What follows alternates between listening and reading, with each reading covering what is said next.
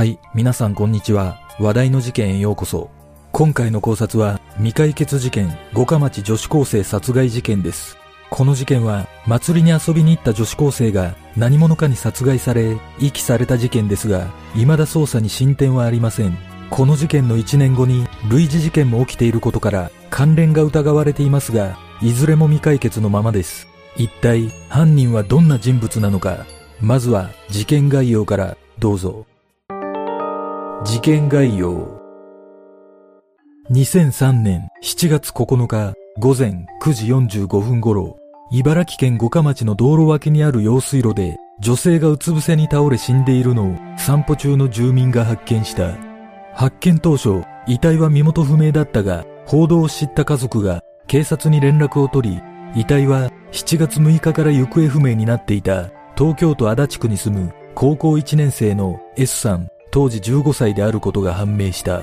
死因は首を紐のようなもので絞められたことによる窒息死で、靴は履いていなかったが、白い靴下が汚れていなかったため、室内などの別の場所で殺害され、車で運ばれて捨てられた可能性が高いことが分かった。その後、殺人死体遺棄事件として捜査し、捜査特別報奨金対象事件となっているが、現在も容疑者の特定には至っておらず、未解決のままとなっている。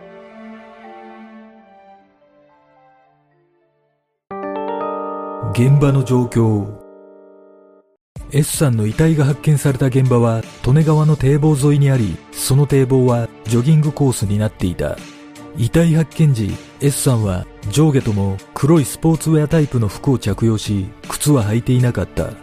S さんはカバン代わりに使っていた袋の中に携帯電話や財布などを入れていたがその袋は現場に残されておらず身につけていた靴や腕時計も未だ発見されていない。ちなみに S さんが着用していた服は行方がわからなくなった6日に埼玉県越谷市で友人と遊んだ際に買ったものだということがわかっている。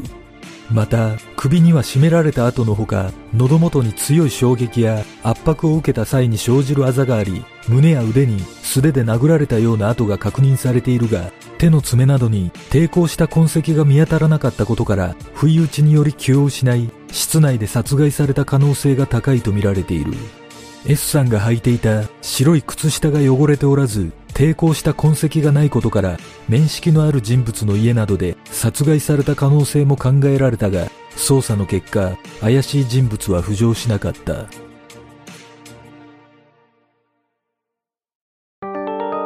事件の経緯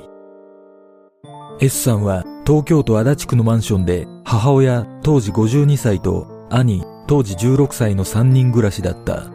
ヨルダン国籍の父親当時38歳は大阪に住んでいたため時々訪れていたという。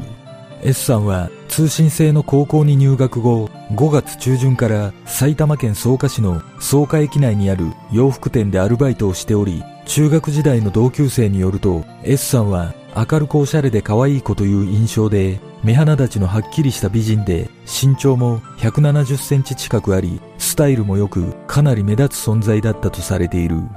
S さんの遺体が発見される3日前の7月6日 S さんの母親と兄は宮城県にある母親の実家に帰省して不在だったが自宅には代わりに父親が来ていた。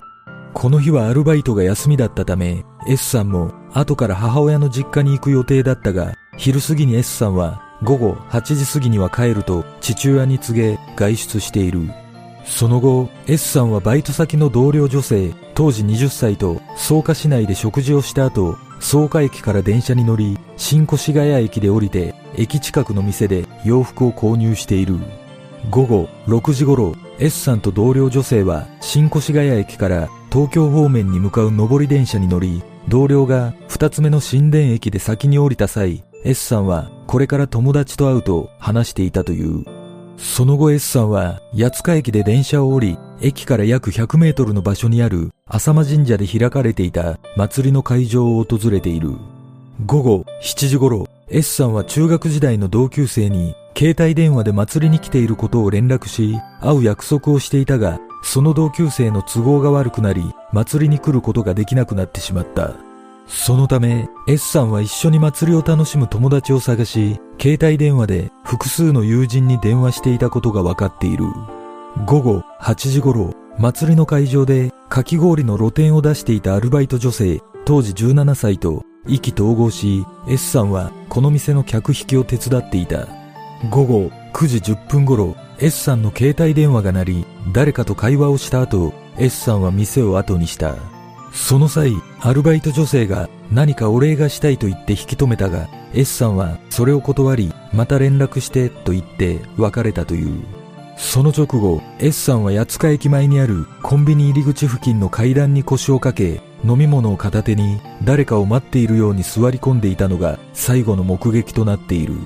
それ以降、S さんの足取りは途絶えているが、アルバイト先の店長が午後10時過ぎに勤務時間変更のため S さんの携帯に電話したところ、着信音は鳴ったものの、電話には出なかったとされ、午前0時過ぎにかけた時には電源が入っていなかったという。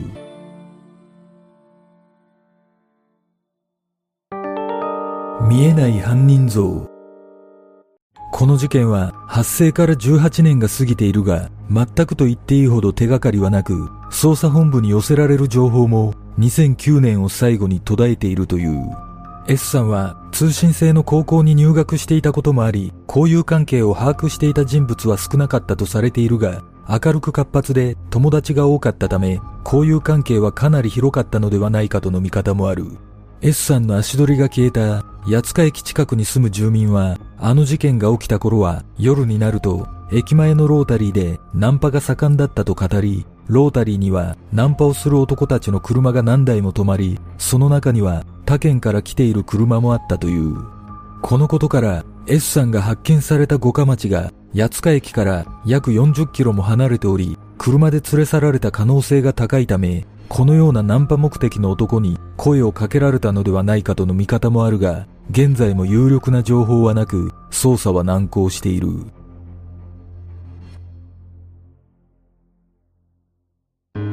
事件の真相とは？実はこの事件の翌年2004年6月20日に五日町から約15キロ離れた当時の岩井市で同じく女子高生が殺害されるといった類似事件が起きている。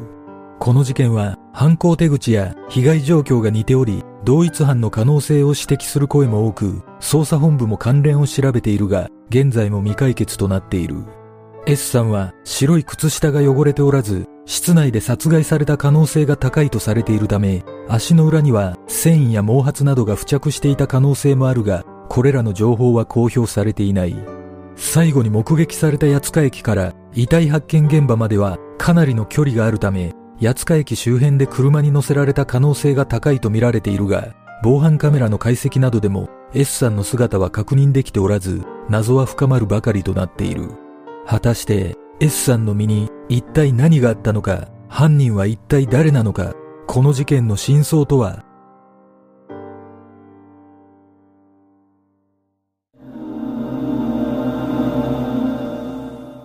この事件は S さんが最後に通話していた人物が解決の鍵を握っていると思われますが、当時の通信記録から通話相手が判明しているとすれば、アリバイなどから関与が否定されたのかもしれません。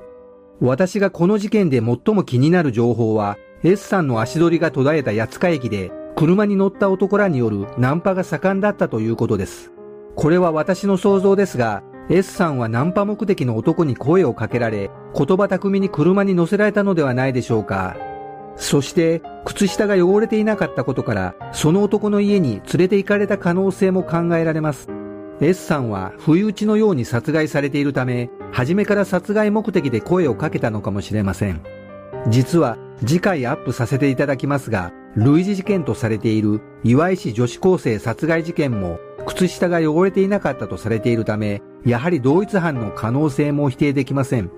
まず、私がこの事件で気になることは、S さんに抵抗した痕跡が全くなかったということです。おそらく乱暴された形跡などもなかったと思われるため、この事件は殺害自体が目的だった可能性が考えられます。そして白い靴下が汚れていなかったということから室内で殺害された可能性が高いとされていますが、車の車内で殺害された可能性もあるのではないでしょうか。ただ、S さんは靴を履いていなかったため、もしかしたら最近は見かけませんが、土足禁止にしているようなワンボックスの車内だったのかもしれません。S さんは午後9時10分頃に携帯で誰かと会話をした後、かき氷の露店を後にし、八塚駅近くのコンビニ前で目撃されているため、電話の相手と待ち合わせをしていた可能性が高く、それ以降の目撃情報がないということは、やはりこの電話の相手が犯人だったと見るのが自然ではないでしょうか。警察が通話記録から相手を探し出せていないとすれば、公衆電話を使用して呼び出したのかもしれません。だとすれば、S さんの顔見知りが犯人となるため、容疑者がすぐに浮上してもおかしくありませんが、捜査線上に浮上していないことから推測すると、誰も把握していない隠された交友関係が S さんにはあったのかもしれません。祭りの会場で高揚した気分の中、会う約束をしたとすれば、かなり親密な関係だったことが伺えるため、S さんは犯人の殺意に気づくことなく、完全に油断していた可能性があります。ただ、一つ腑に落ちない点としては、S さんの腕時計がなくなっているということです。もともと外してバッグに入れていた可能性もありますが、腕につけていたとすれば、わざわざ外すというのはかなり不可解に感じます。仮に何かしらの意図があるとすれば、考えられるのが、公表されている S さんの所持品を見ると、時計の文字盤にうっすらとロレックスと書かれているようにも見えるため、犯人は価値のある時計だと思い奪ったのかもしれません。写真で見る限り本物ではないと思われますが、仮に犯人がどこかで売ろうと試みていたとすれば、そこから足がつくかもしれません。皆さんはどんな考察をするでしょうか？